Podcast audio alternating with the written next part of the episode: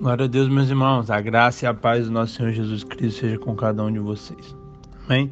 Vamos para mais uma exposição do Evangelho segundo Lucas. Hoje a gente vai expor o capítulo 22. A gente já está quase finalizando o capítulo, o livro de Mateus, né? Falta 22, 23, 24, três capítulos para a gente finalizar. E tem sido um tempo muito bom para mim. Espero que para vocês também, que você esteja crescendo na graça e no conhecimento do Senhor. Amém? Capítulo muito grande, eu vou tentar ser o mais sucinto possível. Ele tem 71 versículos. Amém? Nesse capítulo vai falar sobre é, muitas coisas. Sobre o, a trama para prender Jesus, sobre o pacto da traição de Judas né, com os chefes para, para trair Jesus, sobre a preparação da ceia, sobre a, a ceia do Senhor, uma contenda entre os, é, os discípulos, o Pedro é, é, é avisado que seria queria que é negar Jesus, Jesus foi para o Getsemane e ali sofreu, Jesus foi preso, Jesus negou, é, Pedro negou Jesus e Jesus aqui acaba no perante o Sinédrio, numa reunião que não era válida, mas como eles eram corruptos, então eles faziam tudo o que fosse preciso para matar Jesus. Amém? Então vamos lá comigo, como eu sempre falo. Abra sua Bíblia para você acompanhar comigo essa exposição. Amém? Primeiro ponto aqui, o 1 um e o 2 aqui. Primeiro é o plano para tirar a vida de Jesus. Os principais sacerdotes, escribas uma conspiração planejada. O cenário aqui já estava todo montado, a drama já estava toda costurada para matar Jesus. Eles tinham medo, que era o povo, mas eles tinham uma, uma gana para matar, para condenar maior do que o medo deles. E aqui do 3 e o 6 vai falar sobre o pacto da traição. Então Judas, por ganância, Judas, que mesmo estando com Jesus, ele não abriu seu coração para Jesus entrar, para transformar, para ele nascer de novo. Então Judas era avarento, Judas era ladrão e ele foi seduzido pelo dinheiro. É, meu irmão. Não é à toa que Jesus fala tantas vezes contra o dinheiro tantas vezes que ele é um Deus. E quando a gente fala isso, a gente não está falando contra o dinheiro em si, mas contra a adoração ao dinheiro. A adoração ao dinheiro vai fazer você trair a Deus, você trair pessoas. Tudo de ruim que existe no mundo tem dinheiro por trás.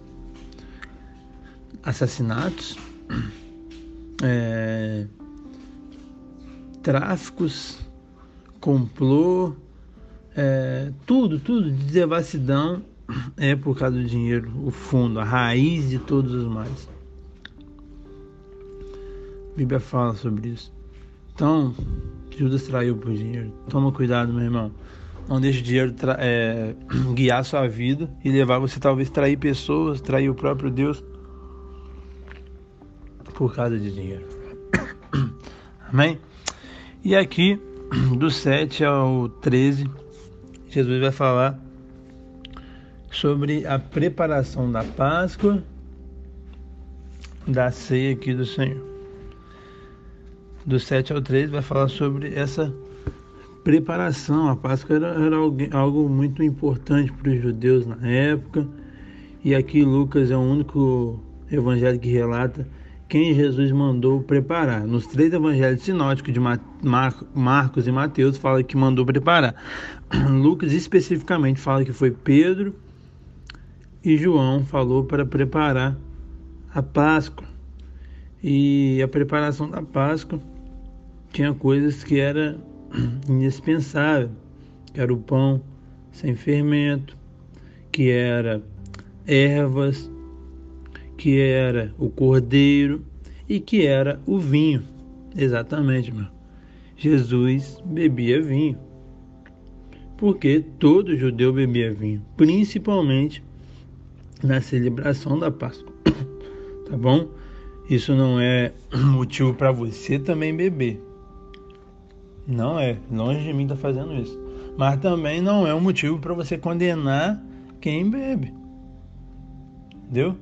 Eu vejo pessoas com a com a o óculos da religiosidade, com a visão tampada da religiosidade, condenando pessoas que conseguem beber socialmente, que conseguem não se embriagar. E isso é triste, porque Jesus bebeu, porque ele era um judeu. Jesus multiplicou. Se fosse algo tão horrível assim, você acha que Jesus multiplicaria? Entendeu? Então o amor pelas pessoas, as coisas certas, tá passando por cima de tudo por causa do ódio. A Bíblia sempre condenou a embriaguez. E sempre vai condenar. Não vai passar a valer a partir de hoje. Não. É errado se embriagar. Mas beber em si não é. Eu vim do mundo, era tinha a prática do alcoolismo e Jesus me libertou e eu decidi não botar mais na minha boca. É uma decisão do Jean. Mas eu não posso condenar quem consegue beber de boa. Cada um sabe onde seu calo aperta, cada um sabe sua fraqueza. Eu não estou aqui para julgar ele se a Bíblia não me dá respaldo. Como eu sempre falo, a Bíblia nos dá respaldo para julgar muitas coisas, mas isso não. Tá, meu irmão? Então, deixa de ser religioso, saiba que Jesus bebeu sim, que Jesus multiplicou sim e que é condenável a embriaguez. Por que, que é embriaguez? Porque se você já ficou bêbado, igual eu já fiquei antes de me converter, você vai entender. Quando você fica embriagado, você perde o controle. Então, basicamente, a embriaguez é condenada porque você perde o controle. Mas hoje, talvez você não bebe, então você não se embriaga, você não perde controle por causa da embriaguez. Mas você perde controle por causa da ira. Então você está errando igual quem se embriaga. Então calma, tenha mansidão. E se você conseguir beber, bebe. Se você não conseguir beber, não bebe. E claro, quem beber, gente, tenha respeito com seus líderes, que, que, que tem uma doutrina na sua igreja, respeita a doutrina, porque você está ali. Se você está debaixo, você tem que andar debaixo dessa doutrina. É, se você quiser, é melhor você sair do que você ficar em rebelião numa doutrina. Entendeu? Se você também consegue, sua igreja permite, tá bom, em casa. Precisa postar, não precisa estar num bar para escandalizar os irmãos, porque escandalizar, aí sim já se torna pecado. Então é, é, maturidade. O mais importante é o equilíbrio, sem um extremo. Ah, não pode todo mundo que bebe do demônio. Não, não é assim. Ah, pode, então é qualquer, é, de qualquer jeito. Não, não é assim também não. Tá bom? Vamos ter decência, vamos ter ordem, vamos ter sabedoria. O 14 e o 5, Jesus vai falar sobre o desejo aqui de, comer, de, de celebrar a Páscoa. 15. Tenho desejado ansiosamente comer convosco essa Páscoa, antes do meu sofrimento. E a profecia que Jesus, de Jesus de 16 ao 18, sobre a consumação da Páscoa. Ele falou que nunca mais comerá, comeria até que se cumprisse no reino de Deus. E ele tomou o cálice, havendo dado grátis, receber e repartir. Pois vos digo, de agora em diante não beberei mais o fruto da videira, até que venha o reino de Deus. E o reino de Deus foi inaugurado quando o véu do santuário abriu, quando Jesus morreu ali e bradou: está consumado. Então, o fruto da videira é o vinho, se você não sabe, tá? Então, essa ia ser o último momento, né? A última Páscoa, a primeira ceia, e a, posteriormente as próximas ceias só seria já na, na dispensação da graça. Glória a Deus. Então, a instituição da ceia do Senhor, um pacto selado, do 18 ao 23 algo que você faz todo mês, e eu espero que é algo que você entenda. Se você não entender, que esse estudo pode te ajudar um pouco, não vou entrar tanto, mas eu vou te dar alguns indícios aqui. Primeiro, o símbolo do pacto. A ceia do Senhor, ela é o que? Ela é uma ordenança, verso 19.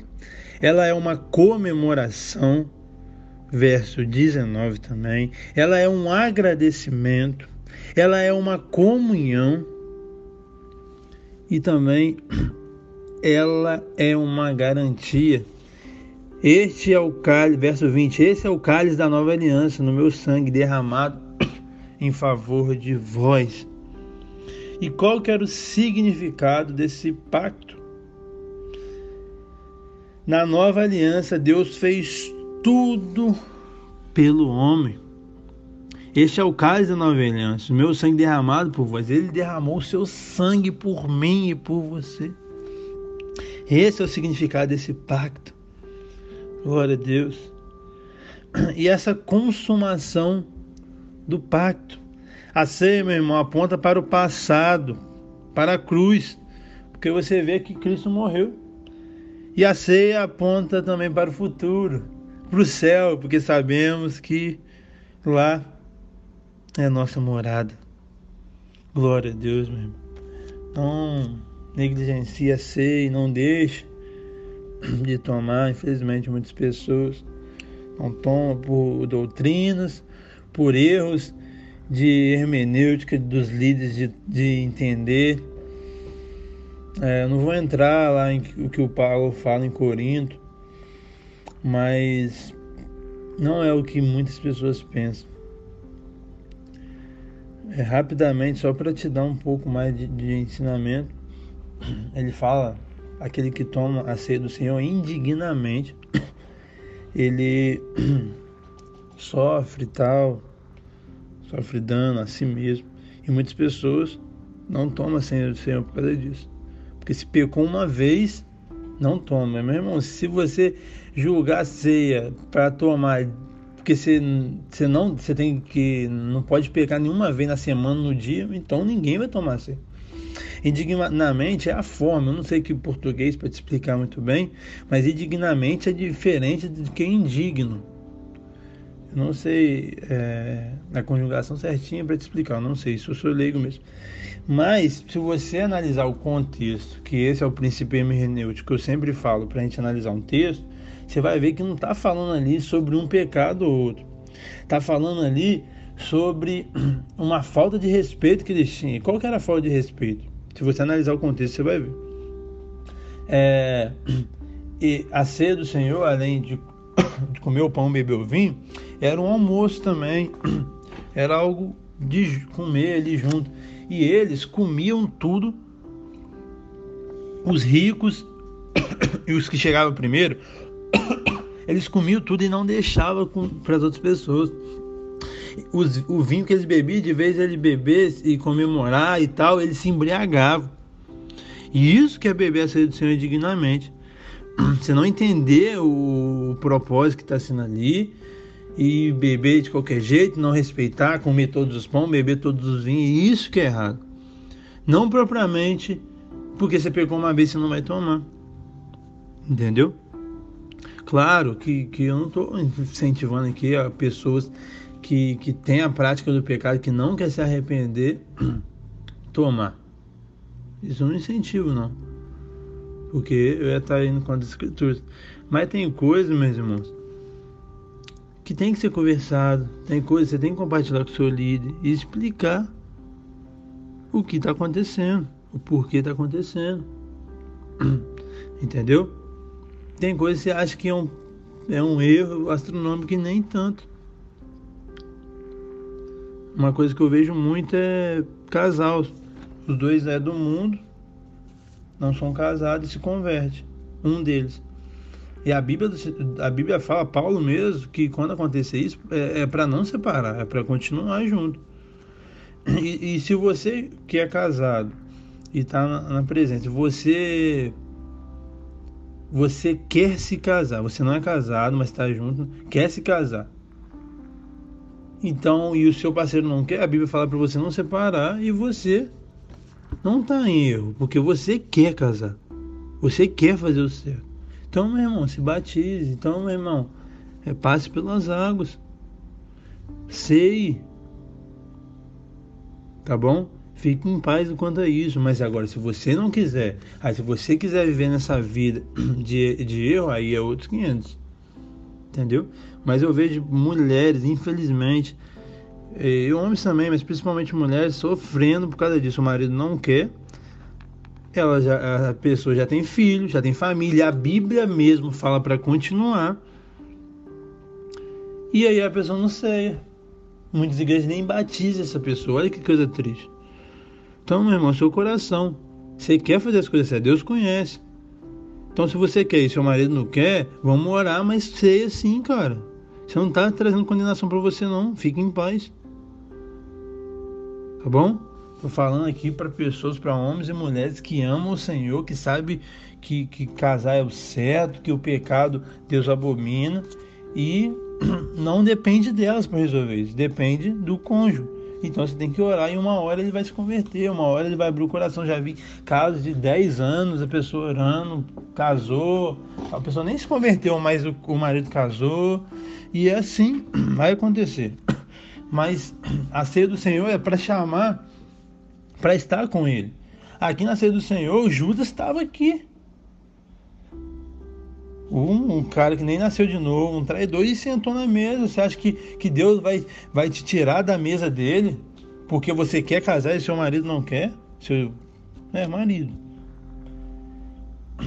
Sendo que a gente pode aprofundar um pouco mais, desde lá dos primórdios do casamento, que o casamento era consumado com a relação sexual. Hoje a gente tem a lei dos homens, então a gente tem que sim casar no cartório. Mas o casamento em si era, no, era no, na relação sexual, se tornando uma só carne. Então, é uma série de fatores, uma família grande, filhos, aí a pessoa se converteu depois, não foi durante, não foi antes. E aí não vai ser, ah, não, não é, não é certo isso. Então, meu irmão, se você tá dentro desse quesito que eu te falei, sei. Mas se você também tá em pecado e quer ficar em pecado, você tem que nascer de novo, na verdade. Vamos lá, gente. 24 ao 30. Mania de grandeza entre os discípulos, um pecado reprovável. Jesus aqui falando da morte, falando da sua ressurreição, falando que, que iria padecer, o pacto é o sangue, que ele ia derramar em favor de nós e tal, e tal, e tal. Aos discípulos querer saber quem era maior. Meu Deus, Infelizmente a gente talvez é igual discípulo muitas vezes. As coisas sérias acontecendo no mundo e a gente querendo se aparecer. Uma, discuss uma discussão inapropriada. Uma ordem invertida de valor. E aqui Jesus fala sobre isso. Eles perguntam, né? Quem quer ser maior? Jesus falou: os reis dos povos dominam sobre ele. Os que exercem autoridade são chamados benfeitores, mas vós não sois assim, pelo contrário, o maior entre vós seja como o menor, e aquele que dirige seja como o que serve. Pois qual é o maior? Quem está à mesa ou quem que serve? Porventura, não é quem está à mesa, pois no meio de vós, e eu sou como quem serve. Se o nosso Deus, meu irmão, ele serve, como que a gente não vai servir? A gente veio para servir, não para ser servido. Uma fidelidade aqui destacada no 28. Vós sois que tendes de permanecido comigo nas minhas tentações. E ele fala dessa recompensa. Assim meu pai me confiou um reino e eu vos confio. Olha que privilégio. Aleluia, meu. Olha que Deus nos confiou, olha que Jesus nos confiou e a gente vai querer ser maior. Aleluia. 31 a 34. A autoconfiança de Pedro, a causa do fracasso. Meu irmão, a autoconfiança é a causa do fracasso. A Bíblia fala que a soberba precede a queda. Antes da queda existe uma soberba. Então, fala assim: roguei por ti para que a tua fé não se desfaleça. Tu, pois, que quando te converteste, fortaleça os teus irmãos. Aí Pedro, autoconfiante, falou: Senhor, estou pronto para ir contigo, tanto para a prisão, tanto para morrer. Aí Jesus fala que ele ia negar três vezes antes que o galo cante. Então ele foi ali prepotente. E olha que coisa maneira aqui. Quando te converteres, meu Deus. O discípulo estava andando três anos e meio com Jesus e não tinha sido convertido. Por isso que explica muitas atitudes dele. Claro que quando você se converte, não é que você não pensa errado, não fala errado, não peca, a gente peca. Mas tem coisas que a gente aprende. E depois dessa conversão, que quando Jesus vai atrás deles, aí você vê ali, principalmente em Atos, há realmente uma mudança de vida em todos ali. Entendeu? Então a gente tem que entender isso. Aqui do 35 ao 38 Jesus falou sobre a provisão dele, não vos mandei sem bolsa, nem enxofre, nem sandália. Faltou porventura alguma coisa? Nada. Mas aí ele fala: agora tome bolsa, enxofre, que não tem espada, vende, compra uma. E aí, para se cumprir as escrituras, esse comprar espada não era para ele matar ninguém. Porque você vai ver quando Jesus foi preso, é, Pedro vai cortar a orelha de Malco, Jesus repreendeu Pedro e consertou a orelha de Malco. Isso é, é para comprar espada, só foi para se cumprir as escrituras. E ele foi contado com os malfeitores. Então, foi preso como um bandido, Jesus, para cumprir a profecia. Jesus falou para ele comprar essas espadas para caracterizar mesmo um malfeitor. E aí, Jesus vai para o Getsêmen do 39 ao 46. Primeiro ponto a ser destacado que oração é necessária, meu irmão. A oração é um antídoto contra o medo. É uma armadura contra as setas malignas. Você vai ver que Jesus estava angustiado e através da oração Jesus venceu. Jesus venceu. Quem te vê que a solidão ela é perturbadora, verso 41. A rendição voluntária de Jesus, 42, Pai, se quiseres, paz de mim esse cálice, contudo não faça a minha vontade, e sim a sua. Para, que, para Jesus aqui, a oração não é determinar a Deus o que queremos, mas nos submeter à vontade soberana de Deus. Meu irmão, isso que é oração. Pai, faça a tua vontade. Se puder, passe de mim esse caminho, mas faça a tua vontade. Pai, eu queria isso, mas faça a tua vontade.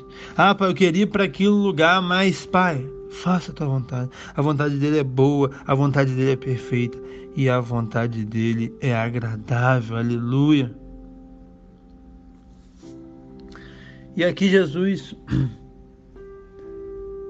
é consolado, apareceu um anjo, 43, que o confortava.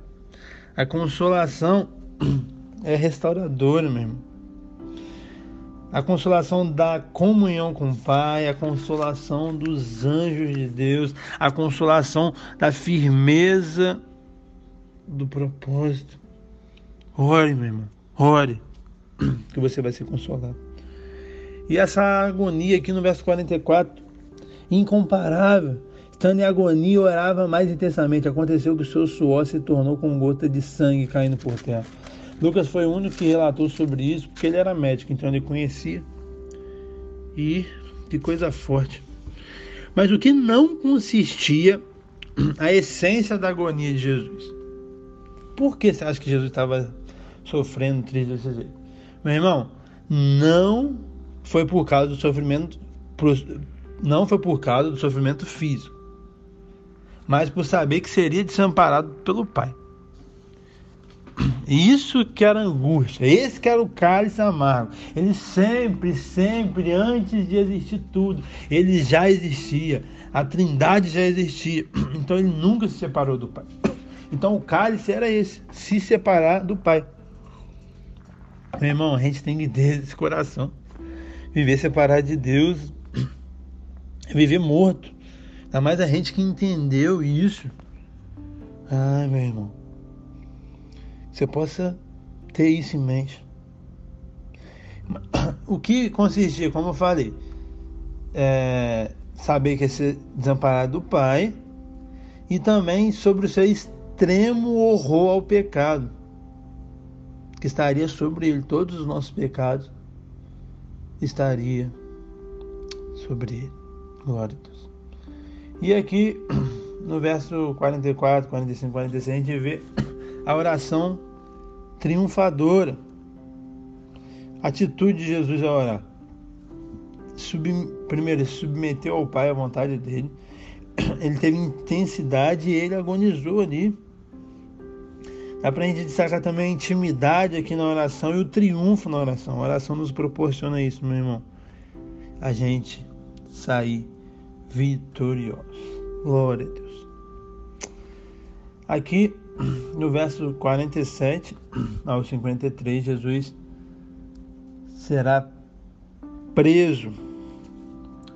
Então, Jesus ele estava com um dos doze e Judas aproximou e o beijou. E Jesus fala aqui com um beijo, traz o filho do homem. E aí Pedro vai, não orou. Aqui em Lucas não fala, mas Mateus fala que eles não oraram, ele dormiu. Quem não ora pode ter atitudes erradas. Então ele cortou a orelha de mal. E Jesus repreendeu, curou e foi embora. A hora tinha chegado. 54 ao 52, Pedro vai negar Jesus. Então, Pedro, primeiramente, que segue Jesus de longe, 54. Pedro, 55, se assentou na roda dos escarnecedores. Pedro, no 56 e no 57, ele foi covarde ali. Não conheço. No 58, ele jurou, jurou que não conhecia. No 59 e no 60, ele jurou e prague, praguejou. Meu Deus. Muito forte isso. E ali o galo canta. E aqui no 61 e 62 ele se arrepende. E essa que é a diferença dele para de Lucas. Diferente de Pedro para de Lucas é isso. Pedro se arrependeu. Lu, é, Pedro para Judas, desculpa. Diferente de Pedro para Judas é isso. Pedro se arrependeu. Judas teve remorso. O remorso, meu irmão, leva à morte. O arrependimento leva à vida. Que eu e você nós possamos nos arrepender e não simplesmente ter remorso. Tenha isso no seu coração. Já expliquei em outros áudios, em outros episódios sobre arrependimento versus é, remorso. Eu trouxe isso no meu primeiro livro também. quiser adquirir aí, para nos abençoar, será benção. É, e é isso. O arrependimento levou Pedro a escrever cartas, a ser um homem de Deus usado por Deus, e o remorso levou Judas a se matar. Remorso e arrependimento é quase a mesma coisa, mas não é a mesma coisa, porque tem uma coisa que faz mudar tudo. O remorso e o arrependimento tem a razão, que é você entender o remorso e o arrependimento é uma emoção que você fica triste, que você chora. Mas só o arrependimento que tem a vontade, o remorso não tem a vontade.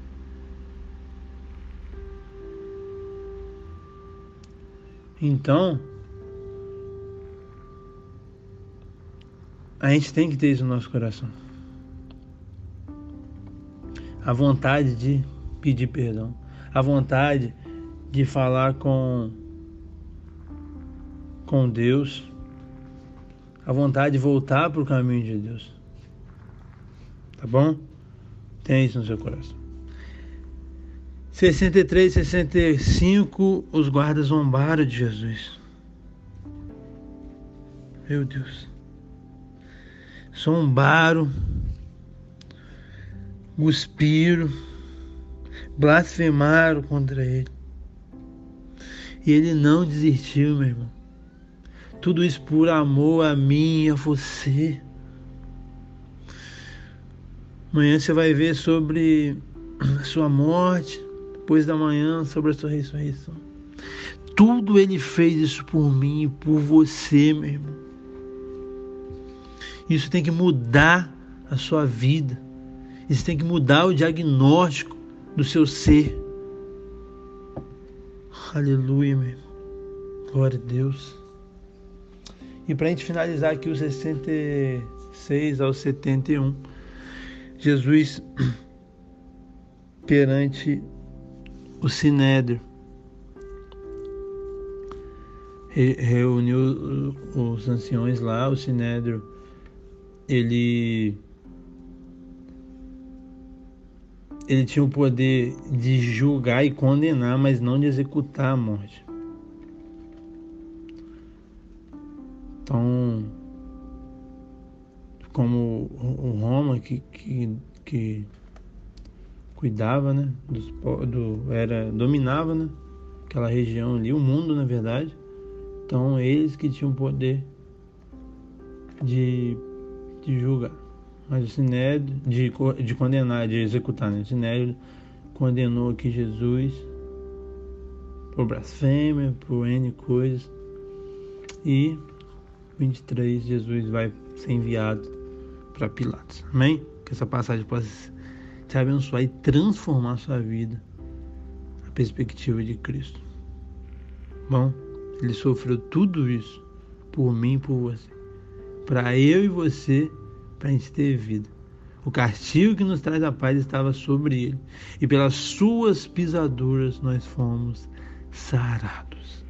Aleluia. Louvado seja Deus. Que não levou a nossa consideração o tempo que a gente era pecador. Quando a gente era fraco, como fala Romanos. Ele prova o seu amor para conosco quando nós eram, éramos fracos. Ele morreu o seu tempo pelo ímpio, como eu e você. É esse amor que me constrange, é esse amor que me motiva a escrever, a pregar, a ensinar, a cuidar de pessoas e que esse amor possa te motivar a cumprir o seu propósito que ele estabeleceu para você aqui nessa terra. Que Deus te abençoe grandemente. Compartilha esse áudio se de alguma maneira te abençoa. Tchau, tchau.